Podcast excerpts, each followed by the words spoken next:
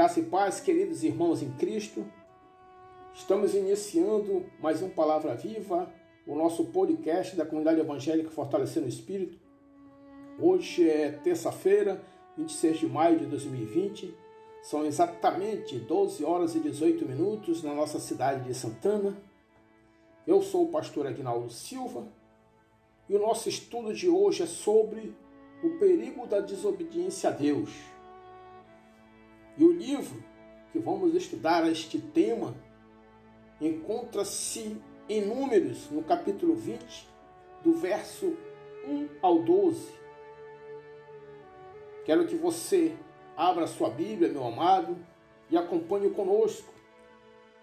A palavra do Senhor inicia assim: Chegando os filhos de Israel, toda a congregação ao deserto de Zim, no mês primeiro, o povo ficou em Cádiz. Miriam morreu ali e ali foi sepultada. E não havia água para a congregação.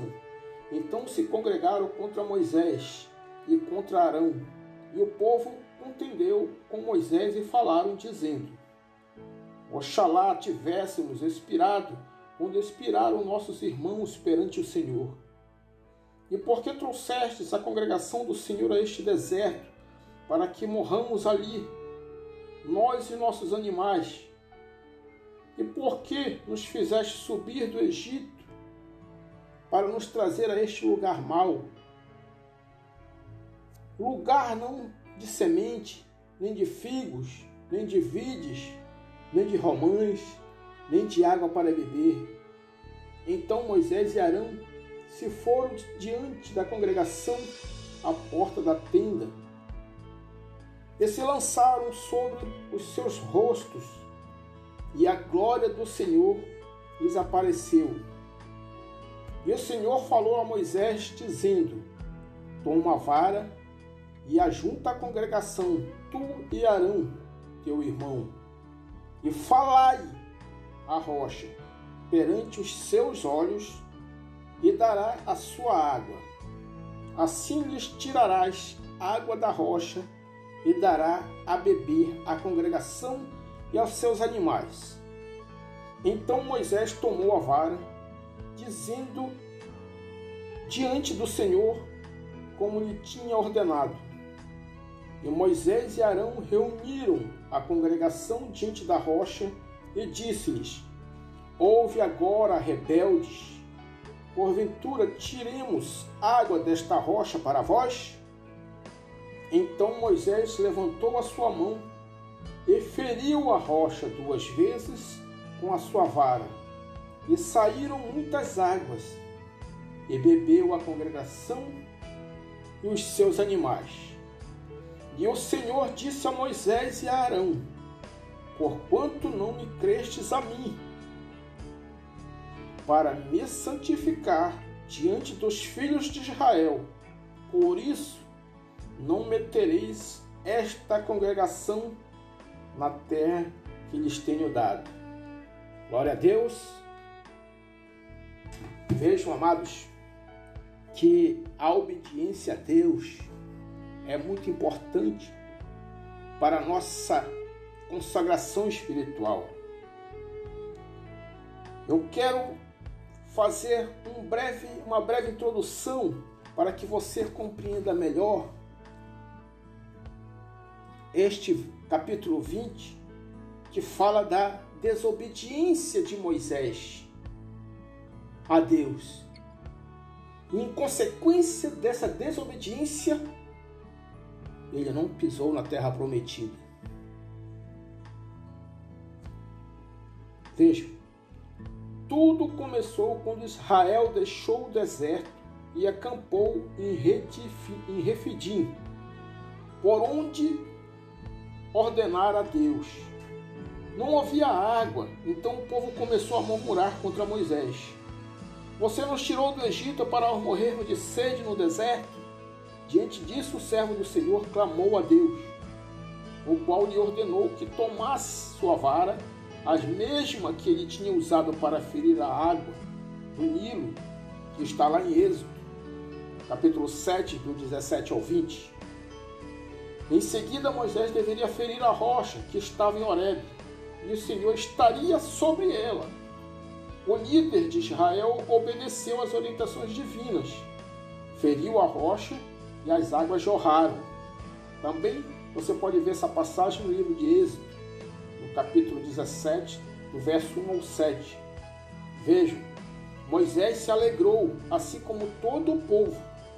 Porém, anos mais tarde, veio outra promoção como essa, a falta de água. Contudo, nessa segunda ocasião, Moisés não foi bem sucedido. Como podemos ver no livro de Números, no capítulo 20, onde encontramos o relato dessa nova provação e o motivo pelo qual o líder de Israel foi sentenciado por Deus a não entrar na terra prometida. Veja, esse texto que acabamos de ler, ele foi escrito para mim e para você, a fim de que sejamos sábios e evitemos as investidas do inimigo. Entenda, meus amados irmãos, da primeira vez que o povo pediu água, Deus mandou que Moisés ferisse a rocha. No entanto, da segunda vez, a ordem foi diferente. O Altíssimo ordenou que ele tomasse a vara, símbolo de autoridade, e fosse até a rocha, mas somente, preste atenção, somente falasse a ela Antes ele precisou ferir. Agora era só falar e da rocha sairia água. Que você entendeu? Ou entende quando lê a Bíblia ou escuta a pregação da palavra correspondente à voz de Deus para a sua vida? Não é porque ele lhe falou algo uma vez que dirá a mesma coisa em outra ocasião. Devemos ser sábios e atentos a tudo o que o Senhor fala sobre nós. Cada vez que o Senhor fala conosco é de uma maneira, nunca vai ser igual. O erro está em não prestar atenção ao que o Senhor fala. Na vida, preste atenção, na vida conseguimos tempo para tudo. Aprendemos matemática, geometria, que são matérias complicadas, mas que se errarmos um número, erramos todo o problema. Para essas coisas, nós nos dedicamos ao máximo, colocamos toda a nossa atenção e com isso conseguimos obter a nota máxima. Muitas das vezes empenhamos o nosso tempo para aprender a falar outros idiomas, a cantar como os estrangeiros. E muitas das vezes nos saímos bem. Isso Preste atenção. Isso quer dizer que não nos falta tempo para ouvir a palavra de Deus e aprender o que ele tem para nós. Contudo, nós não temos feito isso. Você quer ver uma coisa? Outro erro que muitos cristãos cometem com frequência, tal como Moisés, é permitir que a chateação tome conta de nós a verdade é que quando ficamos estressados, a tendência é fazermos coisas erradas. Muitas vezes, o inimigo usa alguém do nosso convívio para nos aborrecer até explodirmos e tomarmos uma decisão precipitada.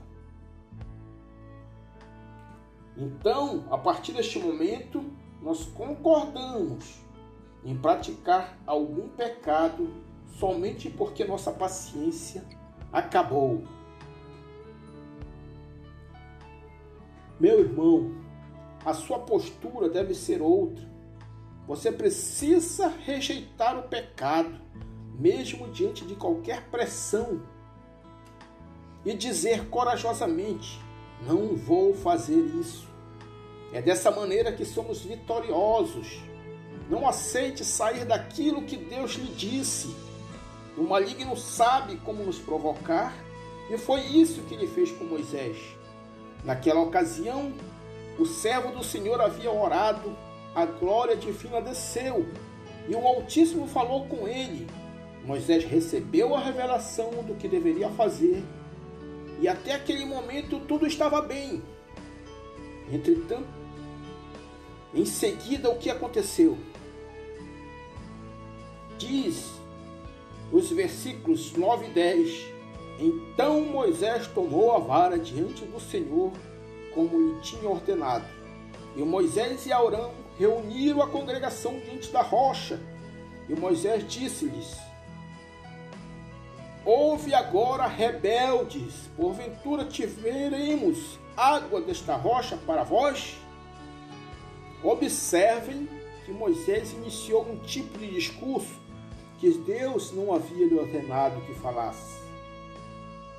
Em vez de encorajar o povo de Israel, dando-lhe bom testemunho do Senhor, o que ele fez? Ele os desafiou. Moisés deveria ter dito: mais uma vez o Altíssimo mostrará que ele está certo e o quanto ama cada um de vocês. Desta vez não ferirei a rocha, mas Deus mandou que eu falasse a ela, e vocês verão o maior milagre. Preste atenção, querido.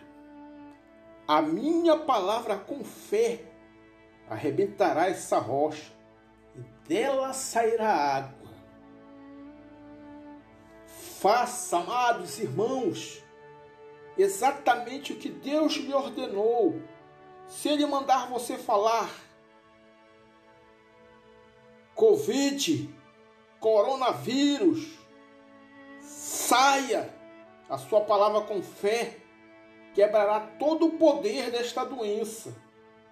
A sua palavra com fé abre os olhos dos cegos, faz o seu coração transbordar.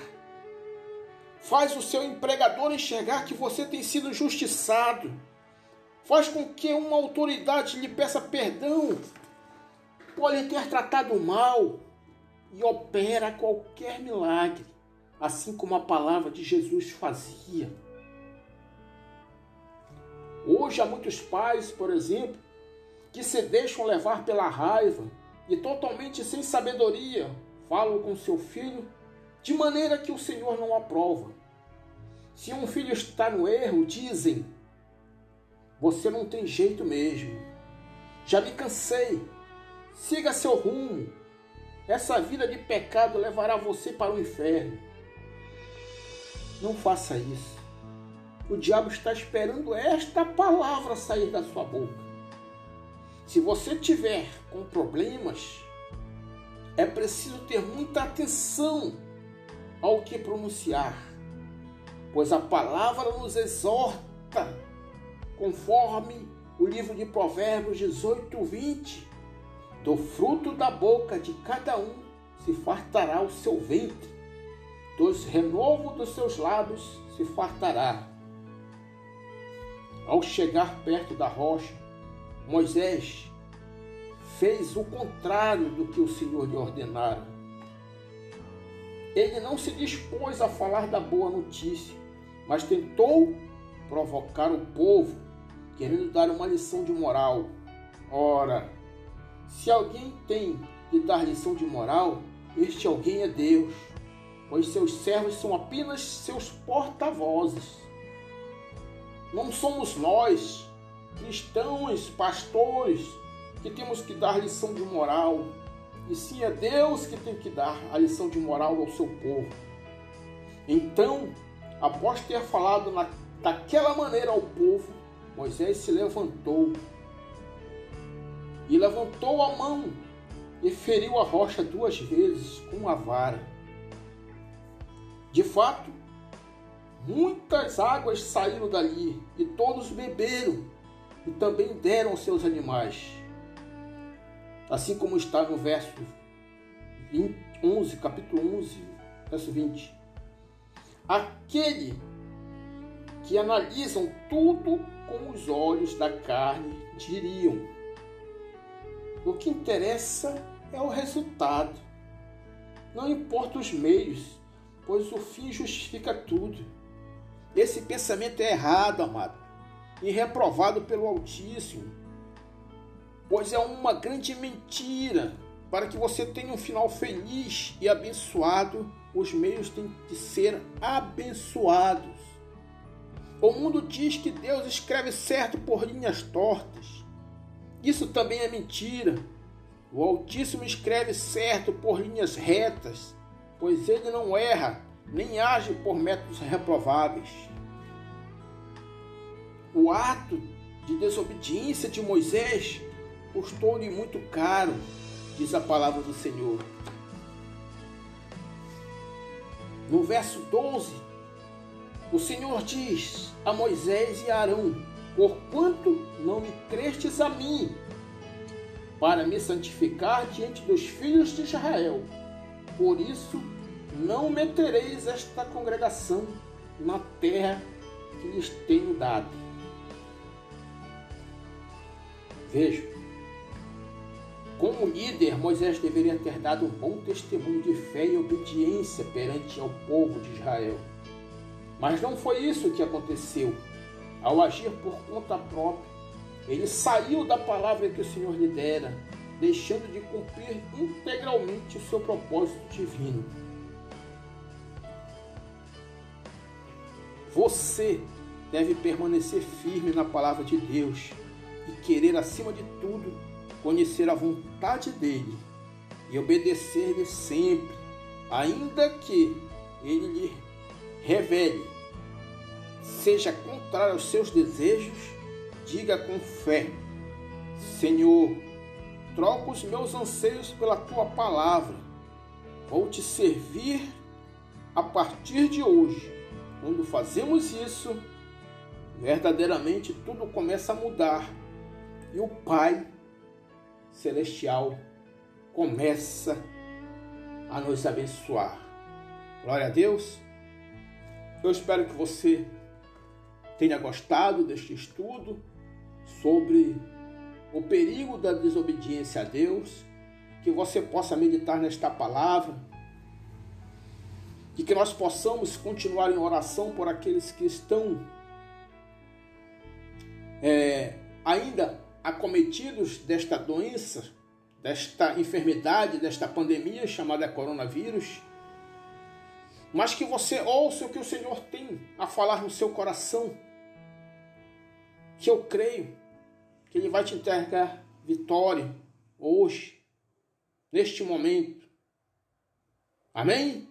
Fiquem todos na santa paz de Deus e até um próximo Palavra Viva da comunidade evangélica Fortalecendo o Espírito. Um grande beijo no coração de todos. A paz do Senhor Jesus.